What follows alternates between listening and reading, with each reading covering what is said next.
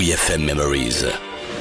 Les archives de la radio du rock. Dans WeFM Memories, on n'imagine pas Imagine Dragons, on le vit. However far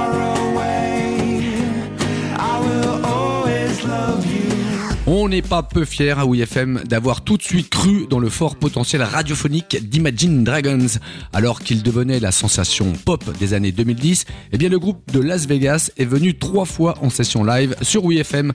Le chanteur Dan Reynolds et sa bande ont toujours été adorables, il faut le dire, et ont joué le jeu de la reprise avec une grande classe. La preuve, ce love song des Cure, c'était le 30 janvier 2013. Vinsou, à toi de jouer.